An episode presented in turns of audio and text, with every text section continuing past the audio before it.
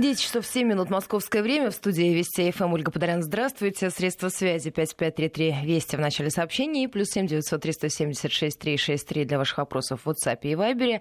В этом часе у нас в гостях общественный политический деятель, депутат Верховной Рады Украины 5, 6 и 7 созывов а, Спиридон Келенкаров. Здравствуйте. Здравствуйте. А, ну что, у нас накануне пришли сообщения о том, что в команде Зеленского раскрыли планы экономических реформ на Украине.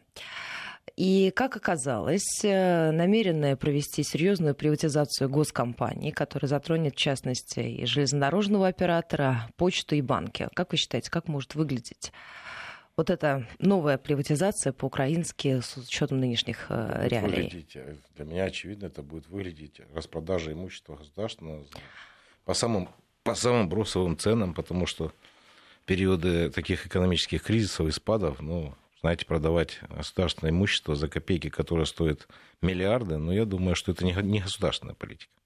На пике нужно продавать, а на спаде продавать это дело, в общем-то, не хитрое. Просто вопрос заключается в том, с чем мы потом останемся. Но ведь жизнь не заканчивается пятилетним правлением господина Зеленского. Да? Жизнь продолжается, эти активы уже будут принадлежать не, не народу Украины. Их просто продадут за копейки, и на самом деле... Ну, тут же еще вопрос, кому продадут? Кто, кто ну, выступит, так сказать, покупателем этого всего? Ну, я думаю, есть уже покупатели, если они, если они намерены продать железные дороги, почту, это прибыльные, в общем-то, компании. Если бы там не было массовых хищений и коррупционных схем, то они бы работали вполне эффективно. Просто с такими министрами инфраструктуры, как у нас господин Амелян, понимаете, или с, с назначением Рок-Певцов на управление железной дорогой, то вы меня извините, конечно, они работать эффективно не будут. Я вам просто напомню, был период, когда железную дорогу возглавлял господин Кирпа, и они, кроме того, что убрали всех посредников железной дороги, эта компания стала очень прибыльной. И за счет этой компании строилась инфраструктура в Украине, и все работало, и все было прекрасно. То есть был опыт положительный. Вопрос в том, насколько эффективны управленцы, которых назначают туда, и с какой целью их туда назначают. Если их цель поднимать, э, ту сферу, которую э, им поручено, да, то они, конечно, будут этим заниматься. А если их, их задача довести до банкротства государственную компанию и потом продать ее за бесценок, ну, я вижу такую схему, например, в данной ситуации.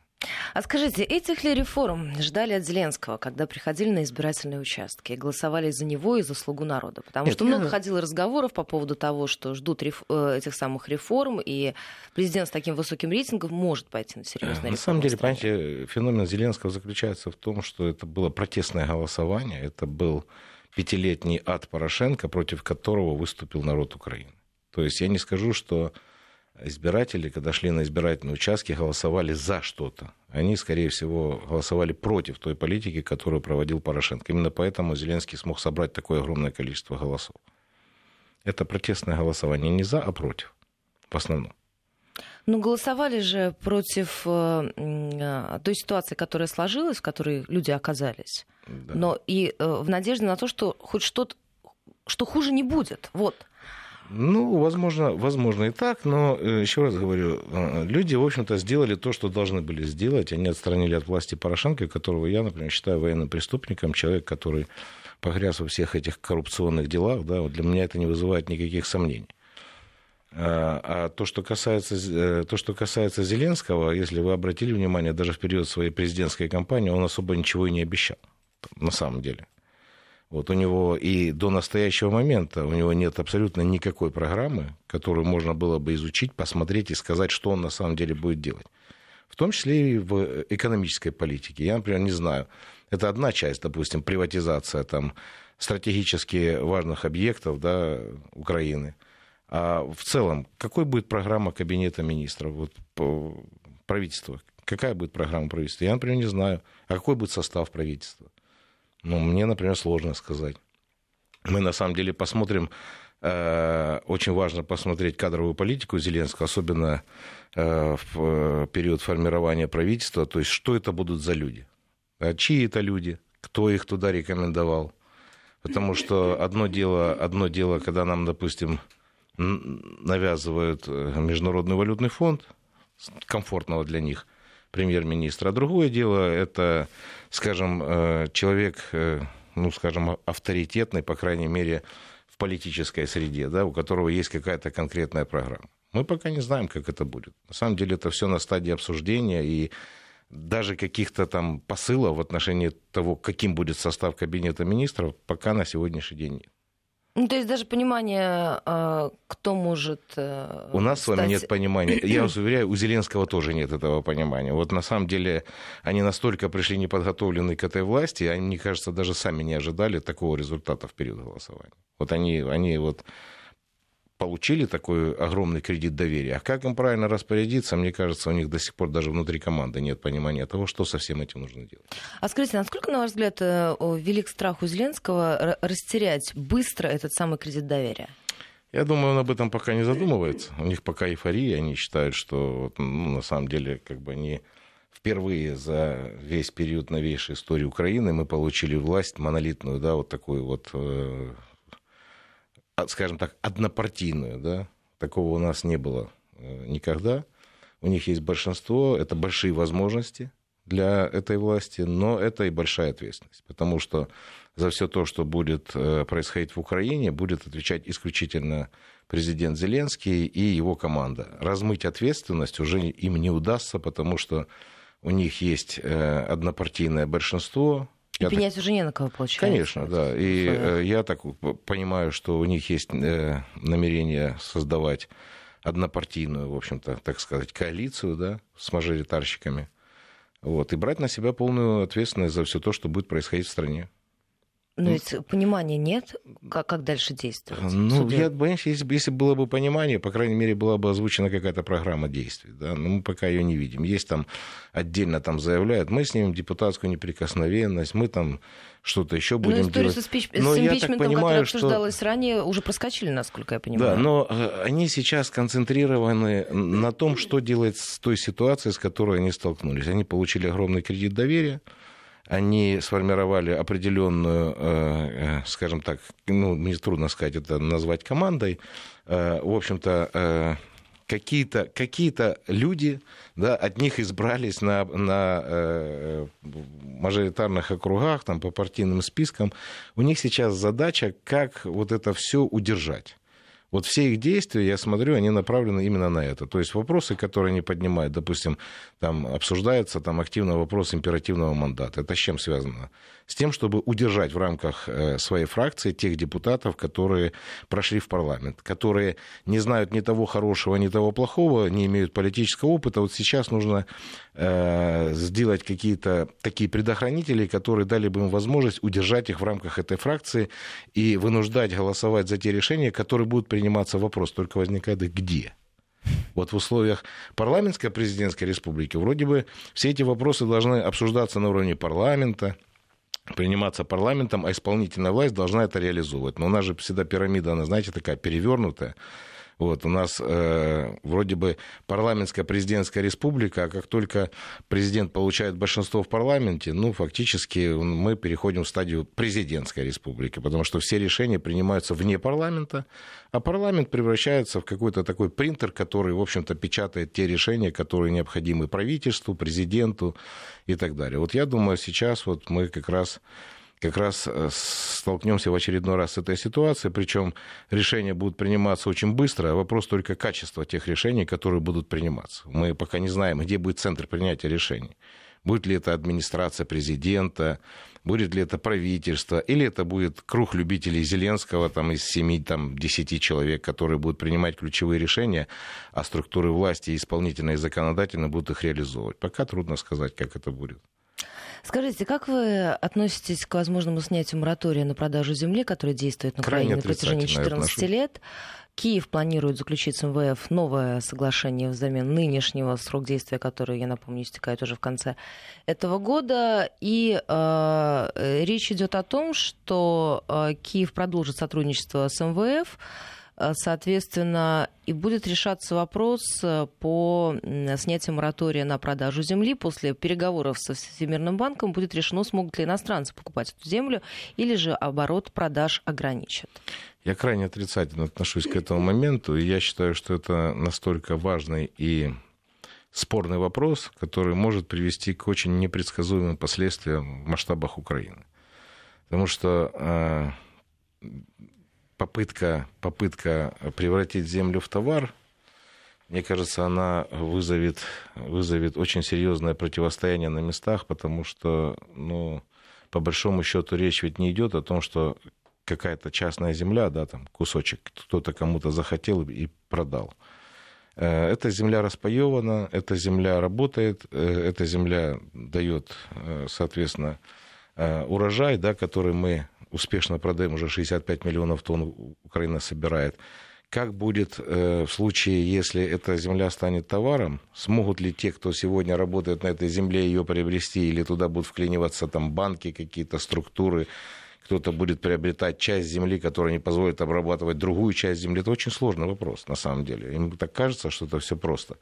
На самом деле это может привести к очень непредсказуемым последствиям, вплоть до физического противостояния. У нас и сегодня там происходят такие, знаете, удивительные вещи, когда, допустим, землю обрабатывает один субъект хозяйственной деятельности, да, вырастает урожай, а потом приезжают, этот урожай собирают совершенно другие люди почему-то, да, и при этом на все это не реагируют. На селе происходят вообще очень сложные такие процессы. И мне кажется, вот э, Украина на сегодняшний день абсолютно не готова к тому, чтобы вообще вести дискуссию в отношении возможности продажи земли.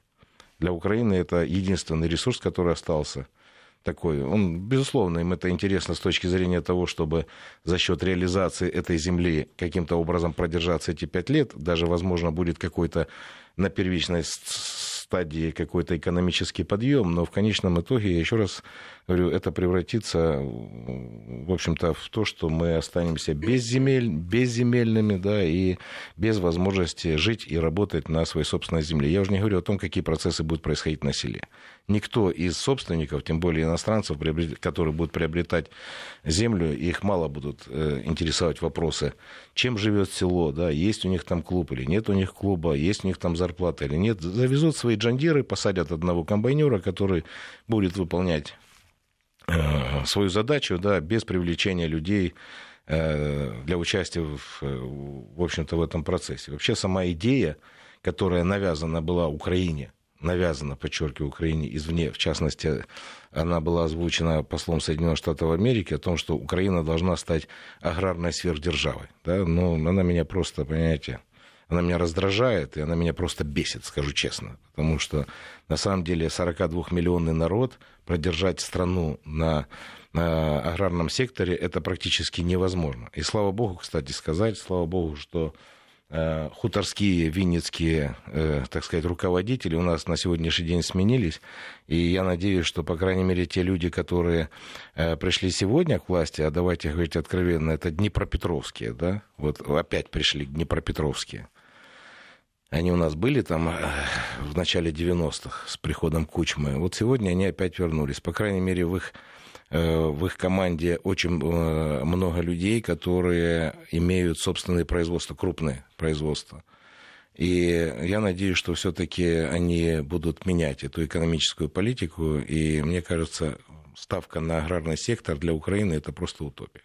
Он, безусловно, должен работать, работать эффективно, но это не тот сектор, который вытащит экономику Украины и даст благосостояние для ее народа.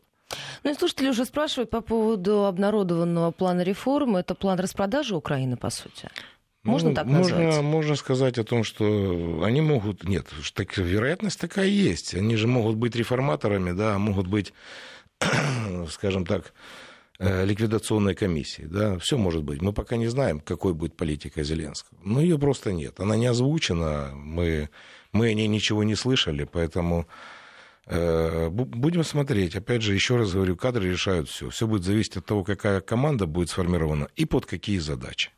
Оно будет ясно уже Э, после, после 24 августа, когда будет, э, в общем-то, депутаты соберутся, примут присягу, и я думаю, в первые дни будет идти процесс формирования этой новой власти, в частности, правительства. А скажите, на ваш взгляд, э, кто будет бороться за премьерское кресло? Вот кто на сегодняшний день, так сказать, в фаворитах? Ой, ну там, что нужно бороться? У нас там нет такой конкурентной среды, что кто-то будет бороться. Кто договорится с кем, тот, тот и будет. Ну, тем более в условиях монополии одной политической силы. Все будет зависеть от того, у кого, на, насколько сильно влияние внутри этой политической силы. Ну, давайте не будем скрывать, там же главный бенефициар – это господин Коломойский. Ну, все же об этом знают, да, поэтому э, я думаю, что от него тоже не в последнюю очередь будет зависеть э, то, то кто на самом деле будет премьер-министром. Много вопросов от наших слушателей, и много вопросов связано с как раз, э, мы уже с вами обсуждали сегодня в начале нашего эфира.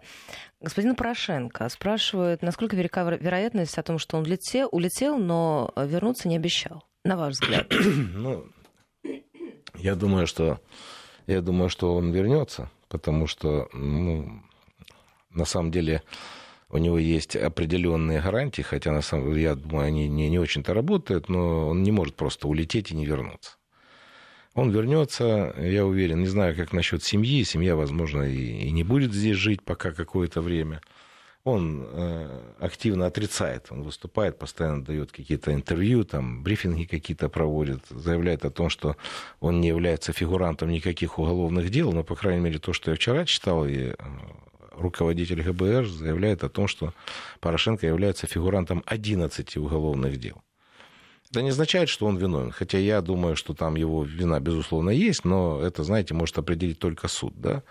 Вот. Но э, то, что он является фигурантом 11 уголовных дел, это не предел. Я думаю, будут еще уголовные дела по фактам. И чем дальше мы будем э, уходить от э, даты проигрыша президента, тем больше мы будем узнавать о тех событиях, которые произошли в стране в 2014 году, связанные с войной, связанные и с экономической политикой, связанные с коррупционными схемами. Будут всплывать все новые и новые люди. И я даже не исключаю, что будет какой-то период, когда чиновники среднего звена, которые были реализаторами этих коррупционных схем, да, под давлением или без такового. Ну, мы еще увидим, большому сожалению, очень много людей, которые закончат жизнь э, самоубийством. Это все было в период смены власти у нас и при смене э, власти Кучмой э, Ющенко и при Януковиче. То есть я думаю, что будет и при Зеленском, и при Порошенко. Но вы думаете, что это перспектива ближайшего будущего? Да, да. Я думаю, это перспектива очень ближайшего будущего. Я думаю, это перспектива осени, потому что одно дело, там, когда был Зеленский избран президентом и не имел полномочий, ни, ни генерального прокурора, там, ни, ни министров своих, а другое дело, когда будет уже полноценная власть, и если они всерьез займутся расследованием коррупционных схем периода э, господина Порошенко, я думаю, мы будем свидетелями, к сожалению, вот э, и таких событий тоже. А вы считаете, снять неприкосновенность Порошенко на сегодняшний день для Зеленского не составляет проблемы? А Или все-таки есть определенные возможности? У него, с него, у него нет неприкосновенности. Все. Его срок президентства Нет, завершен. я имею, в виду, я имею в виду в кавычках, то есть добиться его осуждения, так сказать. А, ну, я вижу схему такую, что на сегодняшний день, э, по крайней мере, в отношении Порошенко очень системно и последовательно, причем на протяжении очень длительного периода времени, Э, работает Андрей Портнов. Он не является представителем власти, я его очень хорошо знаю, это очень последовательный, это профессионал в своем деле, и то, что он сегодня делает, это очень большая работа, которую он проводит, причем, еще раз подчеркиваю, он проводит ее системно, и фиксация фактов коррупционных схем происходила на протяжении всего пятилетнего периода. Просто был период, когда президентом был э, Порошенко, он не давал возможности реализовать да, все это. Сегодня Порошенко нет, поэтому эти дела активно возбуждаются. Я думаю, они будут иметь определенные последствия для самого Порошенко. Есть несколько вопросов от слушателей, в том числе и украинских, э, судя по номерам телефонов, с которых приходят сообщения, спрашивают по поводу перспектив Юлии Тимошенко. Все? Ну, знаете, э, Юлию Тимошенко никогда нельзя списывать. По крайней мере, она продемонстрировала, что она самый устойчивый, в общем-то, политик. Ее политическая сила э, единственная вот из прошлого, да, это такое эхо прошлого. Но она, тем не менее, сегодня представлена в парламенте. Вот, она заняла третье место. Вот, даже обошла господина Порошенко. Вот, я думаю, для него это личная трагедия, для господина Порошенко. С точки зрения перспективы возглавить правительство, ну, я пока такой перспективы не вижу и необходимости в этом не вижу. Хотя можно по-разному относиться к Тимошенко, но в период избирательной кампании она единственная, кто представила свою программу. Да? Она может кому-то нравиться, может кому-то не нравится, но она продемонстрировала, что она системный политик, который подходит вот так вот системно там, к вопросам э, ре- реализации государственной политики. Я хотел бы видеть программу господина Зеленского и его правительства. Она может быть альтернативной той, которую представила Тимошенко, но ее нужно посмотреть и понять, правильно мы двигаемся, в нужном направлении мы идем, и какие есть на самом деле возможности для того, чтобы поднять страну с колен, на которую ее поставили националисты вместе с Порошенко за эти последние пять лет. А то, что, то, что они это сделали, у меня в этом сомнений нет. Унизили, унизили, оскорбили людей на самом деле. Ну, это был адский период, пятилетний, который, я думаю, еще очень-очень долго будет нам мешать полноценно вести, э, скажем, э, жизнь и как-то развиваться. У нас три минутки остается буквально до выпуска новостей середины часа. А на ваш взгляд, даже вот на этом фоне, а, и мы с вами в начале нашей программы говорили по поводу голосования и такого высокого рейтинга Зеленского. Есть, да, есть фон, на котором он а, по-другому, совершенно в другом свете выглядит, и с этим как раз связаны определенные надежды, которые на него возлагали. На ваш взгляд, вот этот высокий рейтинг, вот этот э, высокий уровень поддержки, кредит доверия, как быстро он может растерять? Ну, может его растерять очень быстро. Понимаете, это же кредит доверия всего лишь навсего. Да? Это, еще раз говорю, это не поддержка. Когда слова расходятся с делами, это все быстро, быстро рассеивается. Очень быстро.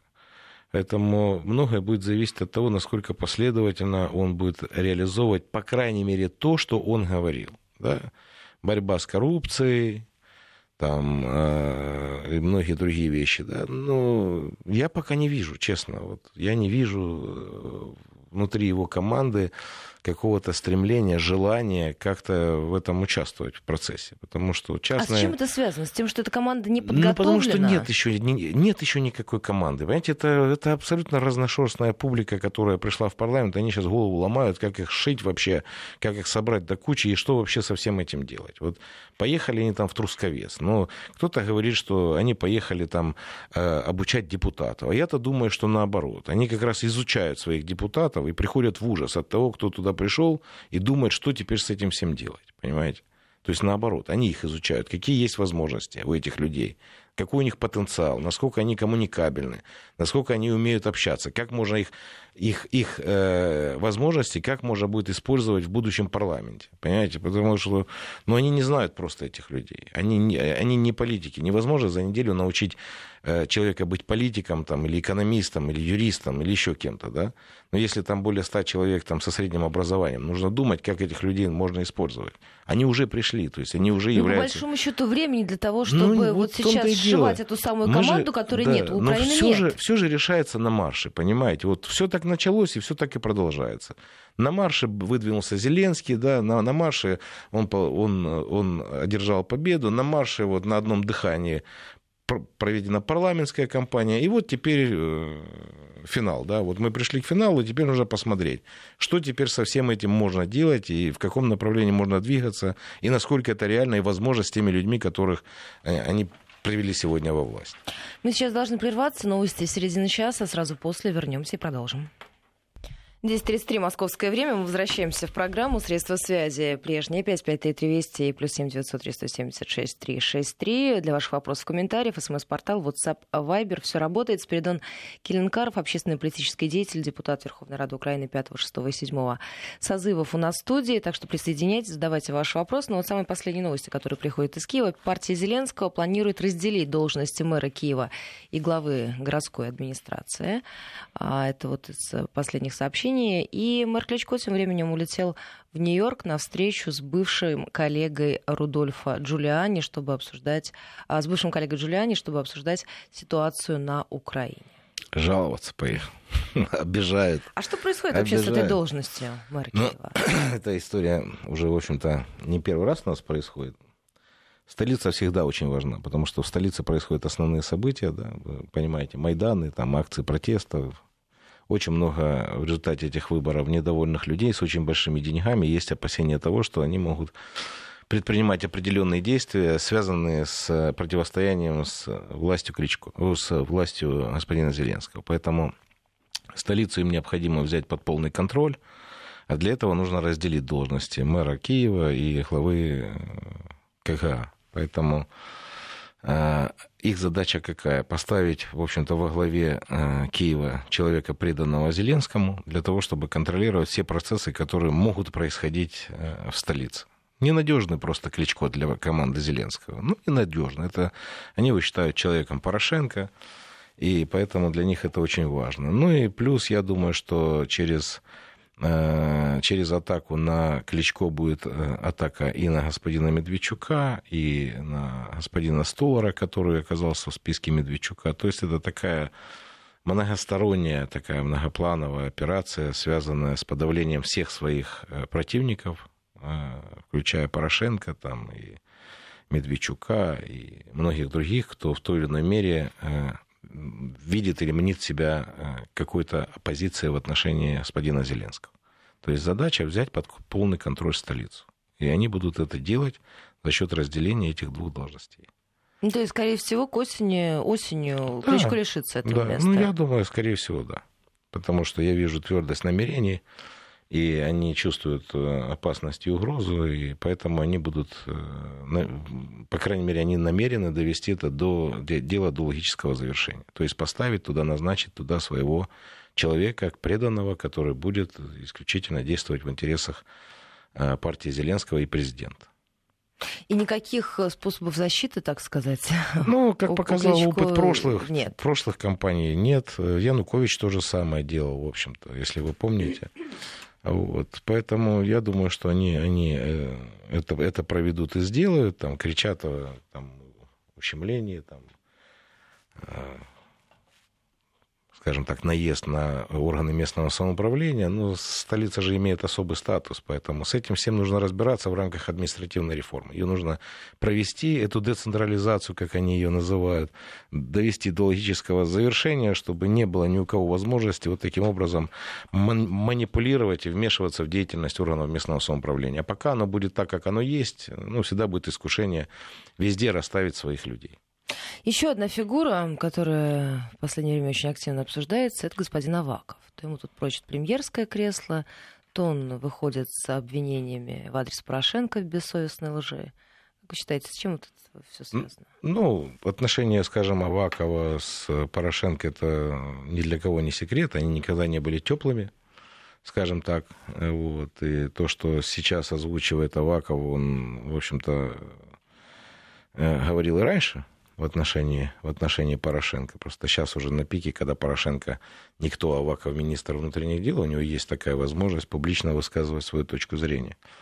А Аваков, по крайней мере, за последние пять лет продемонстрировал себя как сильный политик, и сила его заключалась исключительно в том, что он имел золотую акцию, он имел фракцию, которая удерживала коалицию, мифическую, как оказалось, да, мифическую коалицию. Вот, и никто не посягал на его должность только, только по этой причине. На сегодняшний день ситуация изменилась. У Зеленского монобольшинство. И вопрос по Авакову, я почти уверен на 99%, что его будут двигать. Вот будут двигать, скорее всего, по горизонтали, а не по вертикали. Я не вижу его в должности премьер-министра, но, возможно, они предложат ему пост министра обороны, например. Да? Но то, что они не хотят его оставлять а вы думаете, не хотят, то есть за ним не, не сохранят главу, нет, должность нет, главы не хотят. МВД? Они хотят иметь везде преданных людей. От киевской администрации, Министерства внутренних дел, Служба безопасности, то есть силовые структуры, они хотят иметь абсолютно преданных людей, которые э, ну, по крайней мере, обеспечат их безопасность. Поэтому Аваков не входит в число таких. И, скорее всего, его будут двигать. Возможно, еще раз говорю, возможно, на министра там, обороны. Возможно. Я не знаю. Но то, что его будут двигать по горизонтали, у меня сомнений никаких нет. И этот человек еще надолго в украинской политике? Нет, ну, как сказать в политике? Я думаю, в структурах власти он какой-то период э, будет. Э, в политике, но они, они же на самом деле, а, э, если вы помните, Аваков шел от Народного фронта. Народный фронт не участвовал в этих выборах, потому что их рейтинг равен рейтингу обезжиренного кефира, примерно нулю. Да? Вот, поэтому они не участвовали в выборах, поэтому серьезной политической роли они играть не будут, а сила Вакова, она будет э, исключительно до тех пор, пока он будет возглавлять то или иное министерство в структурах исполнительной власти. Ни больше, ни меньше. А чисто политического влияния такого у них на сегодняшний день уже нет. Что касается еще одного кресла спикера Верховной Рады, здесь в основном звучит одна фамилия — Разумков. Разум... Ну, не факт, честно скажу, не факт. Поэтому посмотрим, как это будет. Э, у них есть возможность назначить любого. Вот на самом деле, да, ну, вы же сами понимаете, имея как бы большинство, они могут э, внутри своей партии принять решение назначить любого. Вопрос для меня принципиально не кто будет э, спикером, а кто будет первым вице-спикером, как будут распределены комитеты Верховной Рады, какая роль будет отводиться оппозиции, кто будет признан оппозицией, а кто не будет признан оппозицией, будет ли принят закон об оппозиции, какие будут права оппозиции. Вот это, вот это важные вопросы, потому что пятилетний период Порошенко показал, что это единственный был период в Украине, когда роль оппозиции была сведена к нулю. То есть был полный э, процесс узурпации власти. Он происходил на наших глазах, когда оппозиция не получила ни вице-спикера парламента, ни одного комитета, ни счетной палаты, ничего никакого инструментария для контроля власти.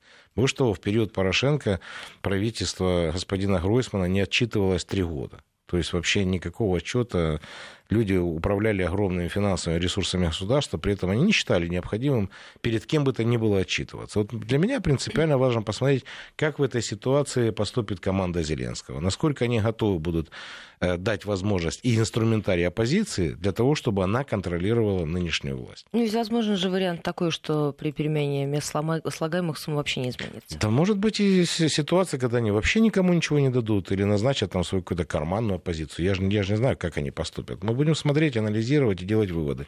Насколько они готовы, э, скажем так, последовательно реализовывать то, что они обещали, да, и в вопросах мира, и в вопросах там, э, экономики и, и, и так далее. То есть, ну, по крайней мере, то, что ими было озвучено. Вот. Э, за, за другой мы зацепиться не можем, а то, что они публично озвучивали в эфирах, ну, по крайней мере, это, это, это, это можно от них требовать. Вот очень важно будет посмотреть, насколько они готовы будут дать оппозиции возможность контролировать действия новой власти.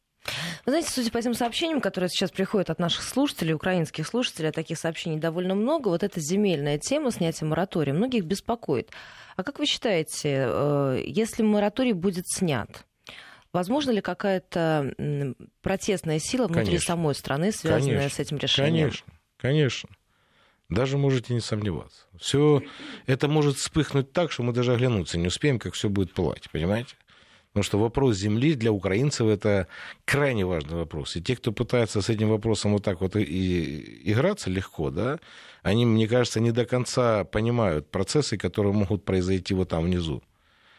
И к чему это может на самом деле привести. Им кажется, что это все нормально, мы сейчас тут э, примем решение, да, дадим возможность людям за, за даром, там, грубо говоря, продать свою землю там, по тысяче там, долларов, да, загнать себе во двор по, по какому-нибудь поддержанному опелю, и на этом история закончится. На этом история только начнется. Потому что основные процессы будут происходить потом. И это неминуемо приведет к жесткому противостоянию внутри страны. Неминуемо приведет. Поэтому играться с вопросами земли я бы им не рекомендовал бы. Ну, ну потом кажется, же эту ситуацию не отыграешь назад. Конечно. Конечно. Нет, потом можно опять революции, знаете, ну, мы же это все уже про землю рабочим, заводы там, землю крестьянам, заводы рабочим. Это все уже, это все уже у нас в нашей истории было. Понимаете, к большому сожалению, мы, мы не учимся на, на своих собственных даже ошибках, понимаете, не говоря уже о чужих. Ну, так мы устроены, наверное. Я не знаю. Не все, правда. Ну, то есть никаких выводов, вы думаете, сделать, сделано не будет? Да, я вижу, Если такое решение будет принято, оно очень активно твердое намерение. Я не знаю, может быть, они взяли обязательства перед Международным валютным фондом, может быть, еще перед кем-то. Но я вижу у них твердое намерение это, это как бы довести это до, до, до завершения. Но я еще раз говорю, это очень такая тема опасная. Очень опасная тема. А, есть еще несколько вопросов. Э, слушатель пишет, вряд ли новая Рада будет особо отличаться от предыдущей, особенно после озвученных э, заявлений со стороны представителей «Слуги народа». А, как, на ваш взгляд, спрашивают, ограничится ли все только популистским характером? Популизма много будет? Ну, конечно. Ну, на, на, на популизме пришли, и я думаю, еще будет очень-очень много. И в особенности Э, нужно обратить внимание на то, что э, Зеленский взял очень огромное количество мандатов, да, при этом вытеснил ряд политических партий за пределы парламента, а кроме этого есть еще много политических партий, которые не попали в парламент и не были, да, там. То есть я это подвожу к тому, что, мне кажется, усилится не внутрипартийная борьба, а как раз внепарламентские методы борьбы. Это митинги, акции протестов и многое-многое другое.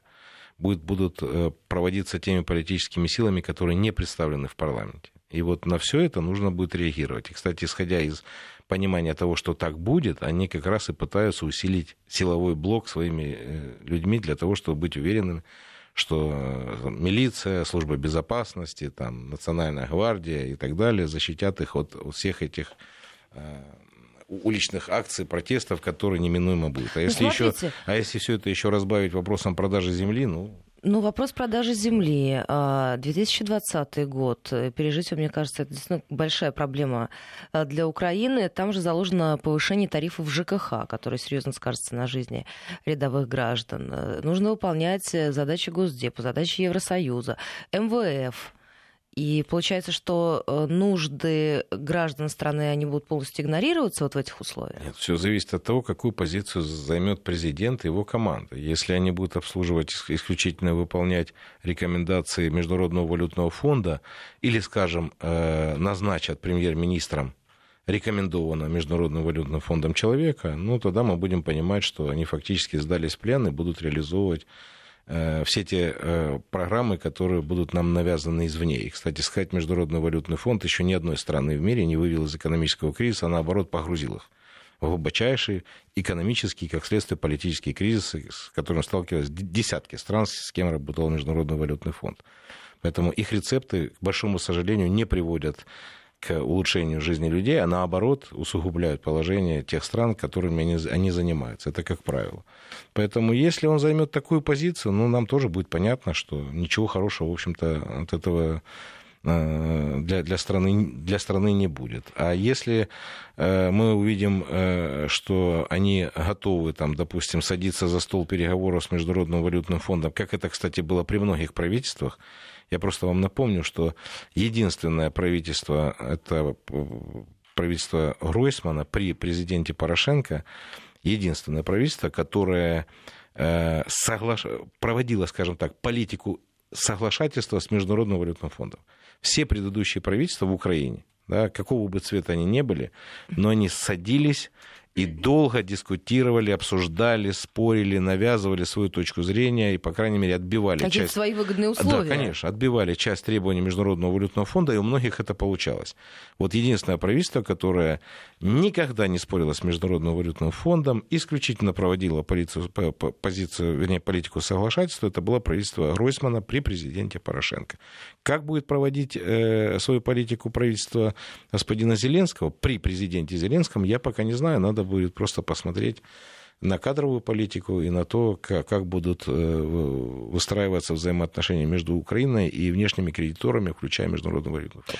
Давайте несколько вопросов от наших слушателей я озвучу, потому что времени Давайте. у нас остается очень мало. Спрашивают из Москвы. Недавно чувствовался ваш оптимизм по поводу Зеленского. Сейчас он исчез, это так? Нет, он у меня не исчез, просто есть неопределенность, потому что она ну, не, неопределенность связанная с тем, э, какой будет э, команда Зеленского. Я еще раз говорю, дедлайн у нас будет 24 августа, когда будет э, первое заседание Верховной Рады и формирования состава Кабинета министров. Я надеюсь на то, что там, по крайней мере, будут э, представлены люди, которые реально умеют, знают и понимают, что нужно делать для того, чтобы более-менее в стране навести хотя бы какой-то порядок. А э, выводы первые я смогу сделать, еще раз говорю, после того, как э, будет избран премьер-министр и сформирован состав кабинета министров. Сколько будет там министерств, кто будут эти люди непосредственно, да? С какой программой выйдет э, премьер-министр, да? То есть вот это, вот это важные для меня маркеры, по которым можно уже сказать, куда мы будем двигаться. Я не теряю оптимизма. оптимизма. Абсолютно, да. Еще вас спрашивают по поводу и общего настроения э, украинского народа. Из Москвы тоже пришло, пришло такое сообщение. Это с одной стороны. А с другой стороны, интересуется у вас, э, продолжится ли отток населения с Украины? Конечно.